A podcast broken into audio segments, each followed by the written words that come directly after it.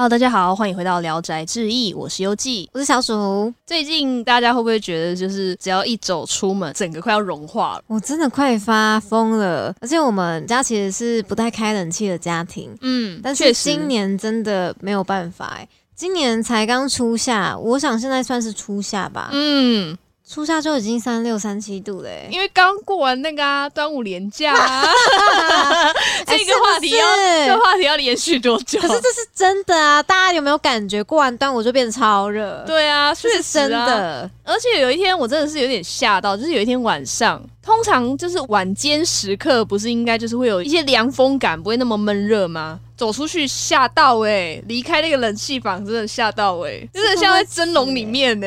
而且有戴眼镜的人应该很有感吧？嗯，走进去冷气房跟走出去冷气房的时候，对啊，马上变成那个有阴谋的人，名侦探柯南，对，眼镜片都看不到眼睛。那我们身处台湾这个国家，夏季一定就是会来点凉的吧？因为这么热，这么潮湿。说冰的吗？冰的啊，对啊，要来点冰的。不要再讲烂笑话了。我们共同的回忆应该是那个吧？近期要回归的哦。你说斯乐冰吗？对啊。哦，确实，因为你知道，我国小就是对面就有两间不同的便利超商。嗯。就是左边一家 Seven，右边一家全家。嗯。然后呢，Seven 的生意永远都比全家好，因为大家一下课就冲去要买斯乐冰啊！啊，对，人手一杯耶。我以前最喜欢就是因为我家附近巷口就有一间 Seven Eleven，我跟我妹就是也没什么。其他的好去处啦，我们都会在那个 Seven 里面买下课的点心什么的。你说每天就是妈妈砸扣，然后存一存去买点心吗？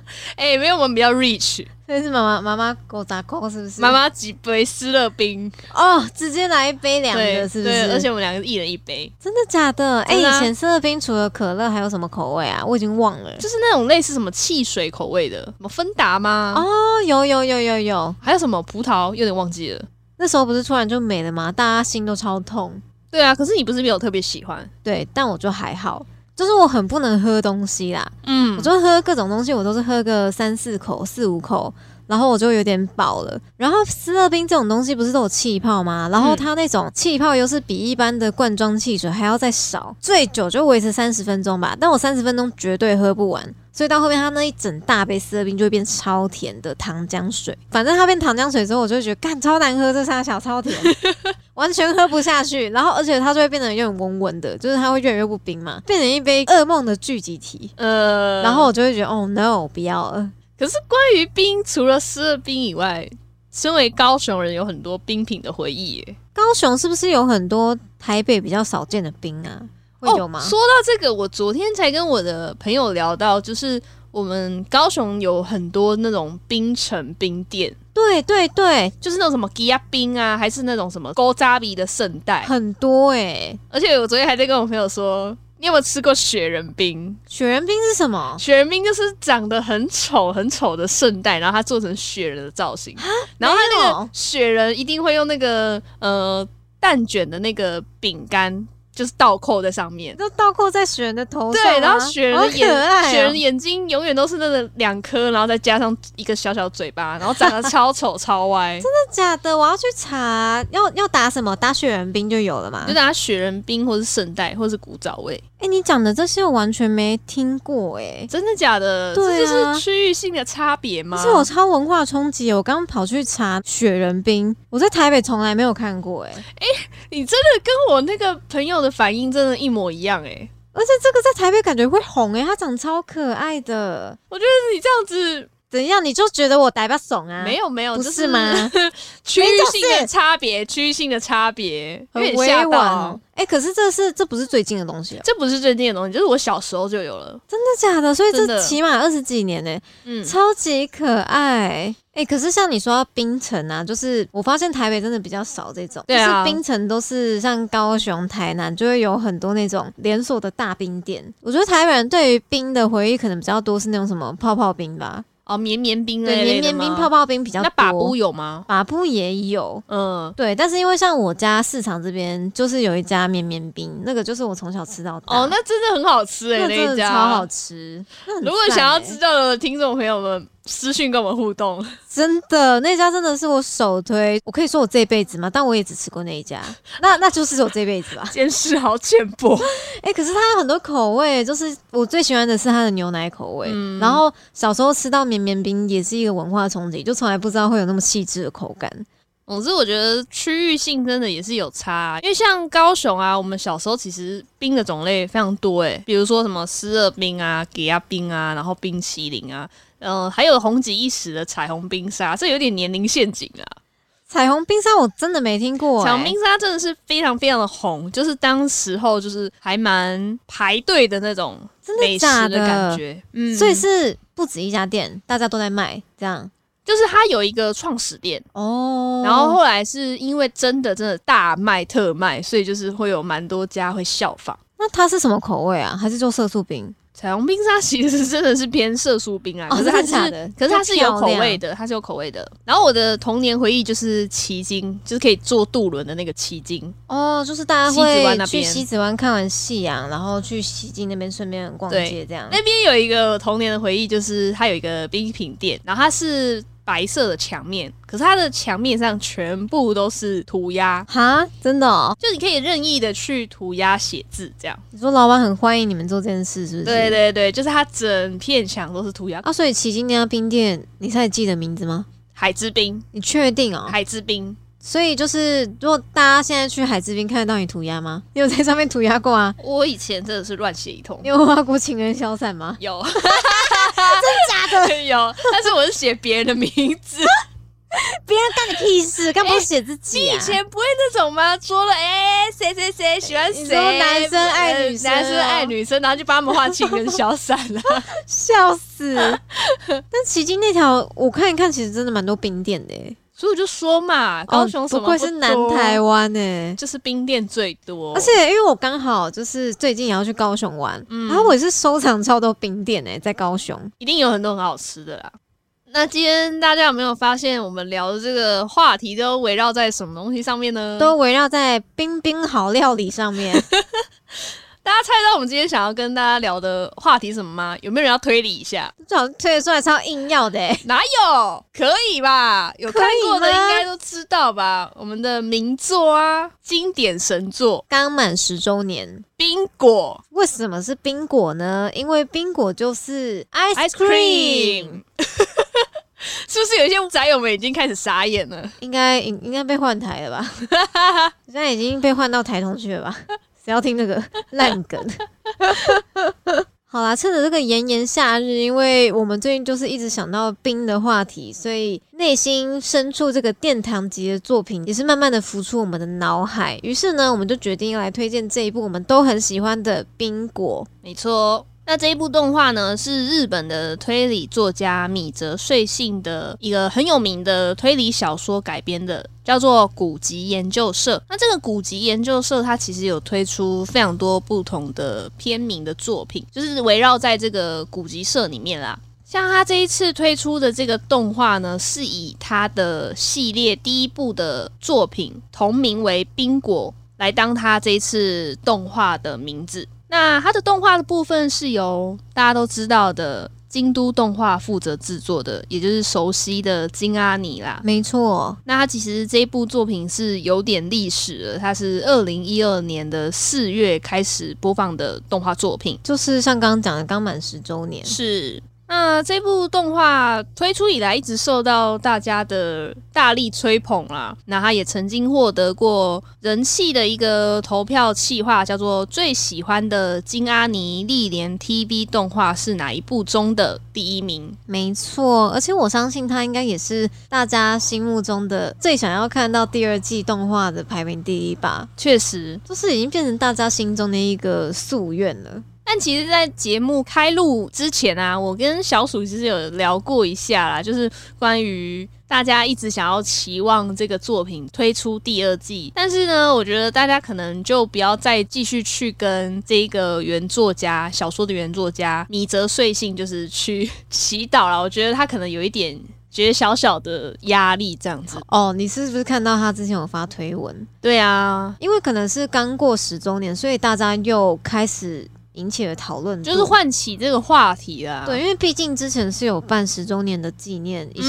特展啊、活动之类的，所以大家开始敲碗，然后很多人就是有去老师的推特问他说：“哎，有没有可能出第二季啊？”而且不只是日本的粉丝，哦，是全世界都有在问。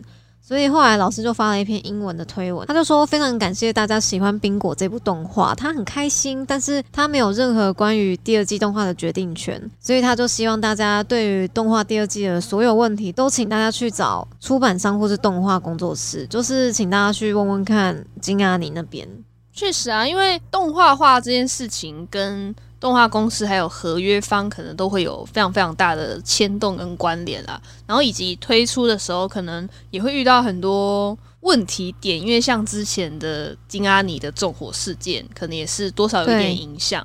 如果说到纵火事件的话，那其实影响是非常非常大，也是让大家说到第二季会有种没有办法再提下去的关系。因为冰果他的监督就是导演吴本宏康，就是这一位非常非常有实力的导演，他就是在纵火案里面的罹难者，所以现在就有种群龙无首的感觉，你懂吗？是啊，对啊，就是。根本没有人去能够做到统筹这个部分，而且其实还有一个在圈内大家有在讨论，就是在讨论说冰果之后啊，金阿尼其实就不太做角川的作品了，嗯，所以在想他们之间会不会有什么呃商业上的纠纷之类的？其实网络上面谣言满天飞耶，如果只要去搜寻金阿尼跟角川，就超级多农场文。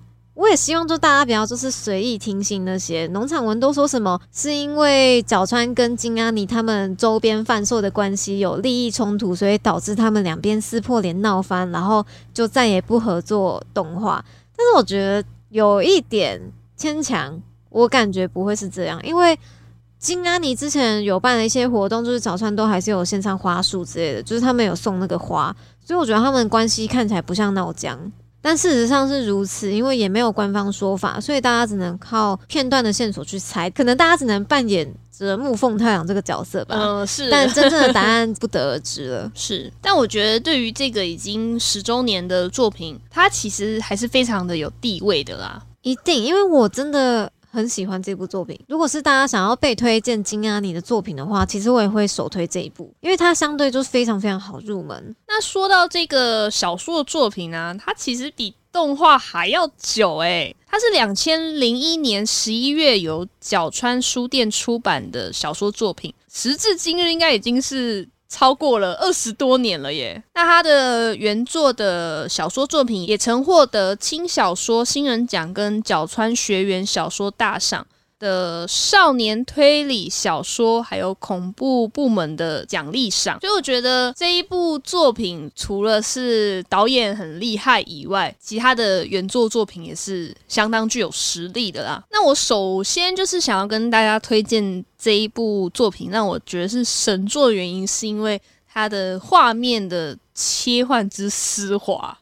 它的转场画面其实相当自然呢，我觉得啦，嗯，因为它会透过一些物理上面的呃切换，还有就是融入的感觉去做画面的转场，嗯，觉得看起来是非常的滑顺啦。我觉得可能一片落叶落下，然后随着那个落落叶的风飞过去，它就换了一个场景，对，就是看的就是非常的舒服。我觉得，可是说到就是原作啊。古籍研究社系列，它上一本正式的续作就已经是二零一六年的年尾的时候了。嗯，所以它相隔现在其实也五年以上嘞。嗯，真的不是很短的时间。我觉得这一点也是原作量的不足啦，也是难以实现动画化第二季的关系。确实，可是其实我反而也没有到非常悲观呢，因为现在就真的是又要讲那一句吗？对啊，文艺复兴或者是活得越久。对啊，我觉得现在也不算文艺复兴了啦，就是这种续作，我就觉得反正就继续等，一定会等到。哎，拜托，吊带袜天使第二季都出来，有什么还不会出来？天哪，吊带袜天使哎！这个是我国中的东西，他都可以出续作了。我的妈！我现在真的是完全就等吧，大家就是等，然后不要去给原作者压力，对，不要给任何人压力。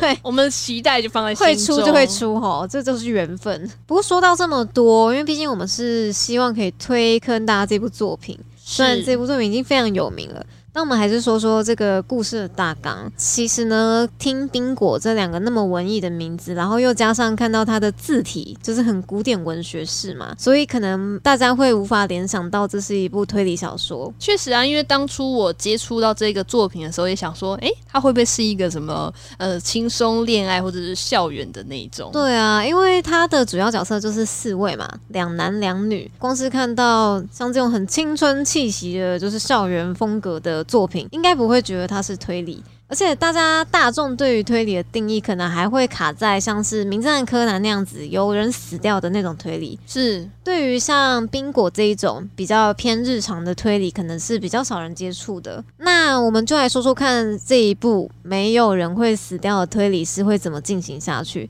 它整个故事呢是围绕在一个叫做神山高中的古籍研究社。我就会想要讲一个冷笑话，请问神山高中？哪一个社团最洋？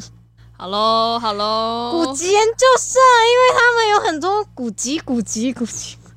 我们节目会被变吗？还是是我会被变吗？你会被变，所以以后会变成单人主持吗？下一集开始要担任主持了吗？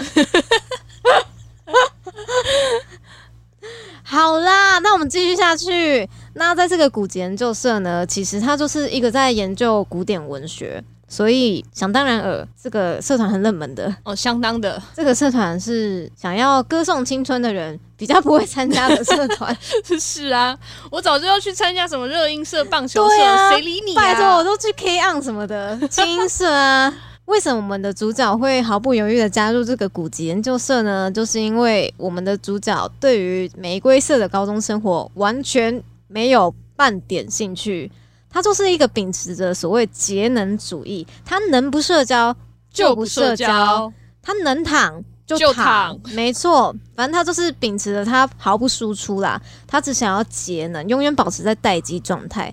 那这样的一个主角叫做泽木凤太郎，他为什么会加入古籍研究社？其实也是奉命加入，因为他的姐姐呢，也是在神山高中毕业的学姐，他姐姐就是命令他一定要去参加古籍研究社，因为再不参加，这个社团就要被废社了。为了这个面临废社危机的古籍社呢，所以凤太阳就是被半强迫的加入了。那在开学不久后，他就是正式踏入了这个社办。在他登记的时候呢，是完全没有其他社员的，所以发生了一件很奇怪的事。他踏进社办的时候，就发现已经有一个女生待在里面了。但他在进去社办的时候，有一个动作，就是他把门锁打开，里面应该不会有任何人的。为什么会有一个女生在里面呢？这个就是一个很有趣的事情，也是我们这一部作品迎来的第一个谜团。那我们先撇开这个谜团，我们现在介绍一下这个浑身散发着大小姐有点不谙世事的氛围气场的女生呢，就是我们的女主角，她叫做千反田爱流。那爱流她是一个标准的黑长直吧？是，没错，而且眼睛还大大的，大大的，很像会把人吸进去的感觉。她的双眸之间还一直散发着我很好奇。没错。那这个千反田爱流呢？因为也是有一些个人的因素加入了这个古籍社。此时呢，还有另外一个角色，他就是凤太郎的中学时期的好友，叫做服部理智。他们三个人呢，刚会面的时候。就遇到了这个谜团嘛，就是为什么打开了锁上门的教室门，却有一个女孩在里面？而且爱流本人是在毫不知情的状态下被锁到密室里面去，这让人毫无头绪的状况呢，就让我们的女主角说出了她的名言：“我很好奇。”还要搭配她闪亮亮的眼神，让节能主义的凤太郎没办法拒绝她的好奇，进而展现她的才能去做推理。于是便展开了这一个校园日常的推理番。我觉得呢，人哦，就是活在这个世界上，一定会遇到一个把自己吃的死死的人。嘿，我觉得这倒是蛮有道理的。我觉得这个就是真的，不管你是在感情上啊，还是什么，我觉得感情上可能比较容易碰到。是，就是你一定会遇到一个人，然后让你对他拿他没辙，就是拿他没办法，就是拿他没办法，就放不下他。你知道凤太郎对爱流完全就是因为这样子，就是其实我觉得他们也蛮妙的。凤太郎他就是一个奉行节能主义的人，为什么会对一个女生就是无法？置之不理，而且大家应该也猜到为什么李智 就是凤太阳的朋友为什么要加入这个古籍研究社呢？我觉得他根本就是想看戏才加入这个社团的，就是除了可以看推理剧以外，还可以看他们这个对啊节能主义的中学时期的好友为什么会愿意花那么多时间在这个无聊的谜团上面？为什么这个爱流一开口？凤太阳就会一脸无奈的帮他解决，他就是口嫌体正直，就是口嫌体正直。而且网友们就是有一个名言，就是一个愿打，一个愿挨啦，怎么那么难听啊？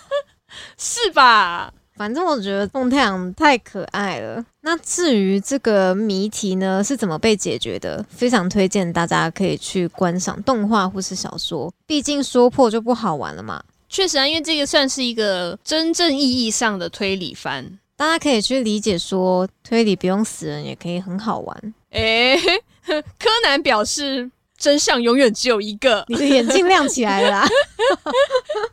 那说到不要废社，通常社团可能只有三个人是没办法成立的耶。他们三个人的话会变成同好会，是啊，对，所以我们还要再继续去寻找下一位成员。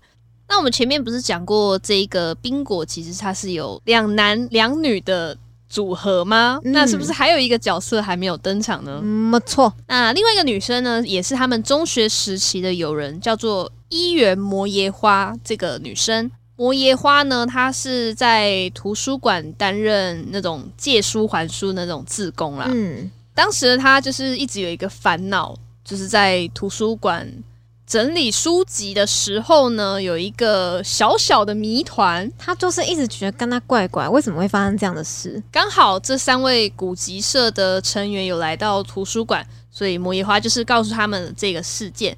这个事件呢是这样子的：他在整理书籍的时候，总是有一本很厚重的书，在每一周的固定时段、固定时间被借出，而在当天被归还。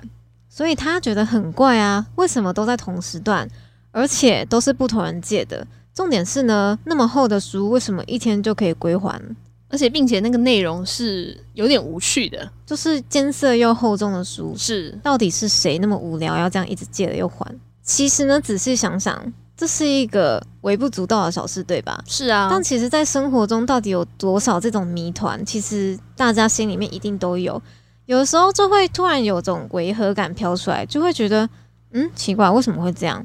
嗯，不过没关系吧，算了，就是没有人会把这个怪怪的感觉继续延伸下去，没有人会继续思考下去。但像刚刚讲到的这个图书馆的谜题，摩耶花跟其他古籍社的人讲完之后呢，凤太郎又得到了那一句“我很好奇”，于是呢，半强迫的他又开始用他的黄金大脑进行了推理思考。那我们就是跟之前一样啦。这个谜底呢，我们就留给观众自己去观看作品，就可以得到一个非常有趣的答案，并且享受那个推理的过程啊。没错。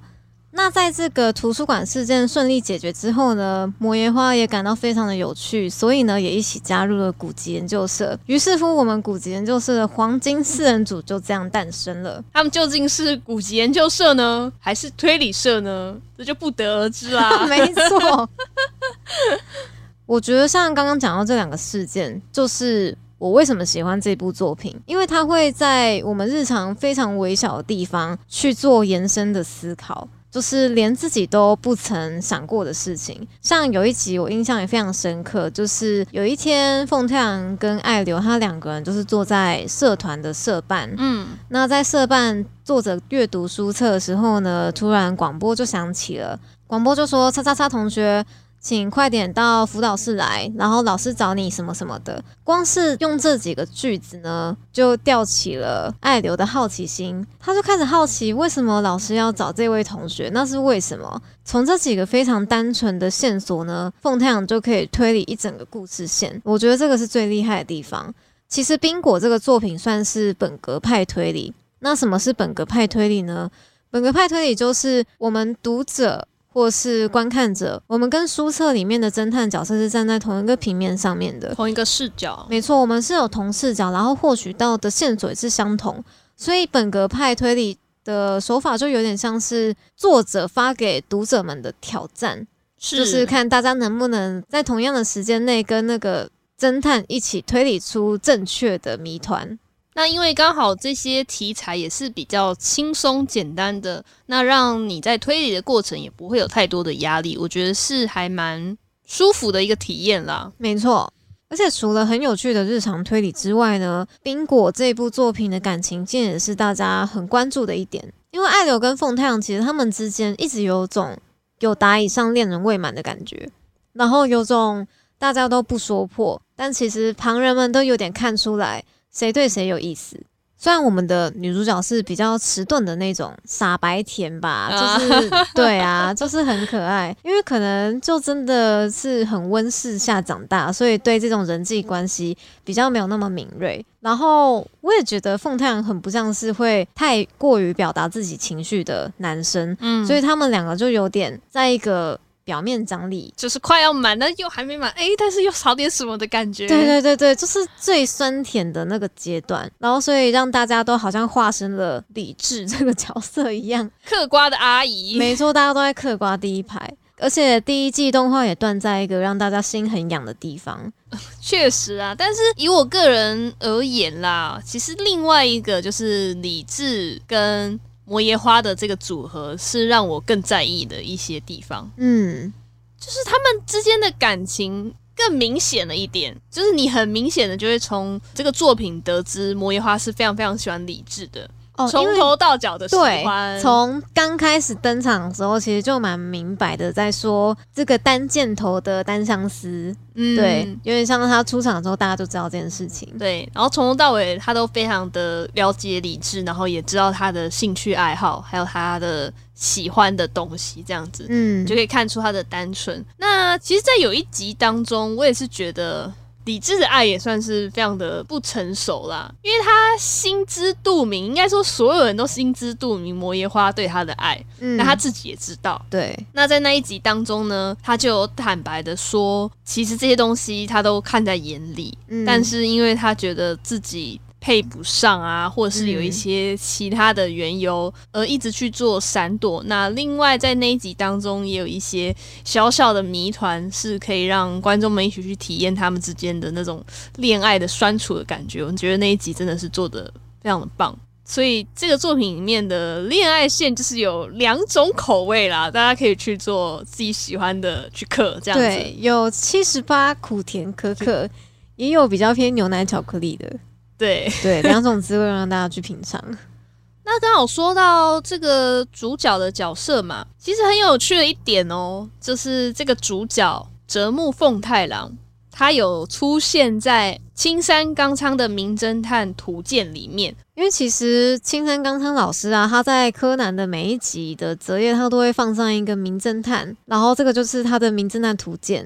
举例来说，就是有很多大家非常熟悉的，像金田一根柱啊、千行平次啊，就是这些他拿来当做角色名称的名侦探都有放过。然后他在第八十三集就有我们的折木奉太郎，哎，对，而且他那个笔触跟风格真的是很青山老师的画风呢，我觉得特别的有趣，哎。真的很好玩，就很像凤太郎被拉入那个柯南世界。对对对，他应该本人很不想啦。就是哪里？为什么每天都有人在死？我想要过一个节能的生活，我没有想要出现在这里。他在米花市是不可能过的节能的，不可能的，耗能城市。那另外提到这个凤太郎这个主角啊，其实你不觉得？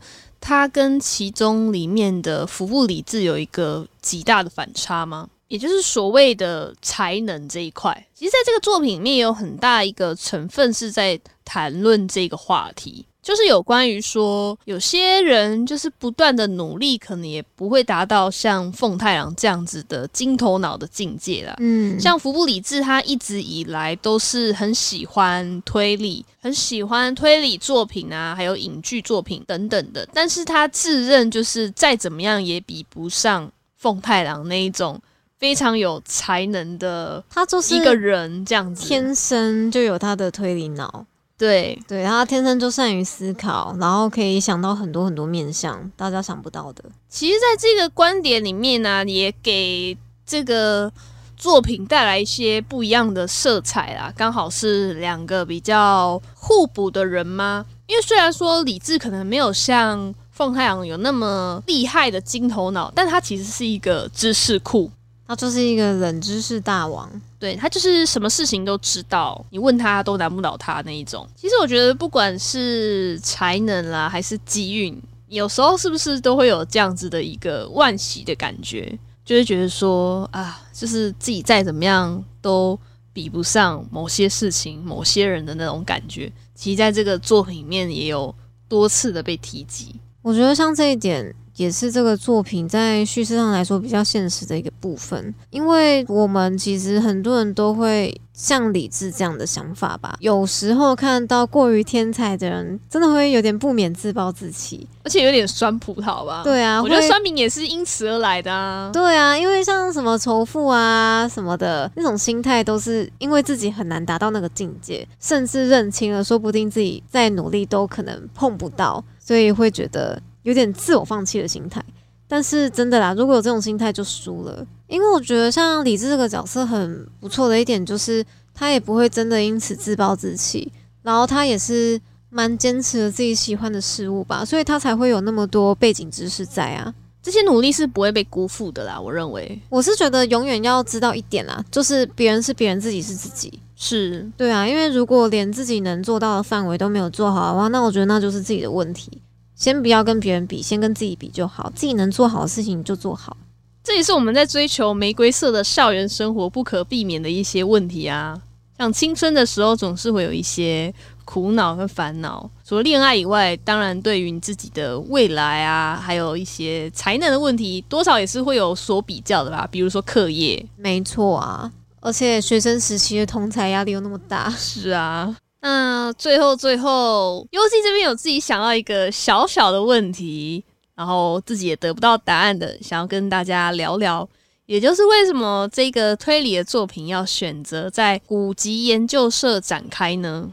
不知道大家以前上国文课的时候会不会有这样的想法？因为国文课不是很常，都是写一些文言文吗？或什么李白的作品啊，杜甫啊？对啊，就是在解析那些诗词嘛，或是在解析那些故人留下来的文章。因为很多时候作者都已经不在了，我就觉得他们真的有想那么多吗？我们现在解读的这些是真的吗？还是只是大家的脑补？我一直以来都非常的怀疑这件事情，尤其是有的时候不是会写申论题吗？是我就会觉得他们真的有想要我们。这样子解读他的作品吗？嗯，我就会产生很多这样的疑惑，或是其实他当下其实根本也没想什么。因为总是会很多蓝色窗帘嘛，就说它这个物品是代表着什么什么样的惆怅，它为什么会在这个江边？对，它这个石头代表着什么？它这片落叶飞下来有什么含义？就觉得 真的假的啦？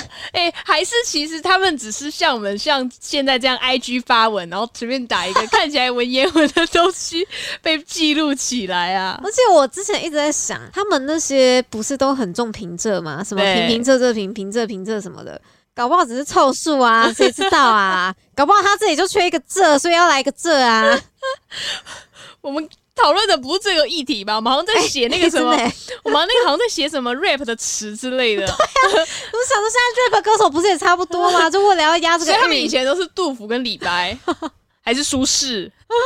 不是吧？这样讲讲，每个人都变派对卡孔明啊？他每个都在 rap 是怎样？嗯。几该吗？其实不是这样子的吧？对啦，我们是觉得说，说不定这个社团的设定为古籍研究社，也是因为它是一个另类的推理。是啊，一直觉得很疑惑，是为什么考古学家或是那些像是埃及象形文字啊等等的，可以被揣测出一个。结论我都会觉得是一个很奇妙的事情，我也觉得很厉害。因为像我不知道你知不知道，就是其实现在也是很多人会创造自己的一些符号啊，像什么？就比如说，嗯，我不能说是标新立异啦，但是就是有些人也会想要效仿，就是做象形文字这件事情，就是有一个自己的符号哦，就是。有点像是火星文那样的感觉吗？呃，类似，就是我可以自己看得懂吗只有自己嗯或是、呃，我想要告诉的人会知道我那些嗯符号跟意思是什么。嗯，然后你不觉得就是很神奇吗？就是古人做了这样子的事情，然后我们后来的人类居然想要去解解释或是破解这个嗯谜题，我觉得这就是一个很有趣的推理游戏。我认为啦，而且又多了一些就是心理的揣测啊。确实啊，因为这就是再也得不到一个答案吧。我觉得像冰火里面的推理啊，其实有很多都是类似像这样子，就是除了实质上的线索之外，还加入了很多心理层面的揣测。是，就是站在对方的立场去做猜想。对，所以我一直以来都觉得，就是凤太阳的推理是一个温柔的推理。其实我觉得他虽然节能，但是他其实很温柔，因为他可以站在就是被推理的人他的心理层面去想他为什么会做这些事情。其实我觉得他应该是一个很能设身处地为他人着想的人，算是一个非常有同理心的人啊，只是他懒得呃 表现出来对 就是一个刀子嘴豆腐心的男生啊。嗯，很可爱。对爱流更是如此。哎，啊，真的很可爱，就很烦躁嘛。因为现在就是凤太阳他的脸一直被用在梗图上面啊 天哪，这根本我这这很烦，你知道吗？我现在只要看到凤太阳，我就觉得是不是又有哪个谁说这是根本是我的，超烦哎、呃，拳头都硬了。所以呢，我希望大家在网络世界就是观看各种梗图的时候呢，当你看到折木凤太郎，请你要知道这个是冰果的男主角哎、对啊，麻烦各位。对啊，麻烦各位，就是可以，大家可以去追溯这个源头，去把这个作品补完。如果你还不知道这部作品的话，好啦，那以上就是这个已经迎来十周年的作品《冰果》的推荐。那虽然现在还没有传出一个比较明确的第二季的消息，但我们还是会继续等下去的。没错。心中的希望是不会被磨灭的。好的。那很感谢听到这边的听众朋友们，有喜欢我们的频道的话，可以到各大平台追踪订阅我们。如果想看我们的宅日常的话，也欢迎到 IG 上面搜寻“聊斋志异”或是 LCCY 底线 Radio 就可以找到我们喽。那到节目的结尾，顺便跟大家公告一个消息啦，就是呢，聊斋志异往后会变成双周更喽。那我们会在每个月的单周的礼拜二上架我们的节目，那一样是准时于八点上架哦。好的，那变成双周更，也希望大家可以多多支持我们啦。喜欢我们的朋友们，IG 追起来，互动起来，订阅订起来。耶、那今天的。节目就到这边，我是小鼠，我是优记，我们下次再见，拜拜拜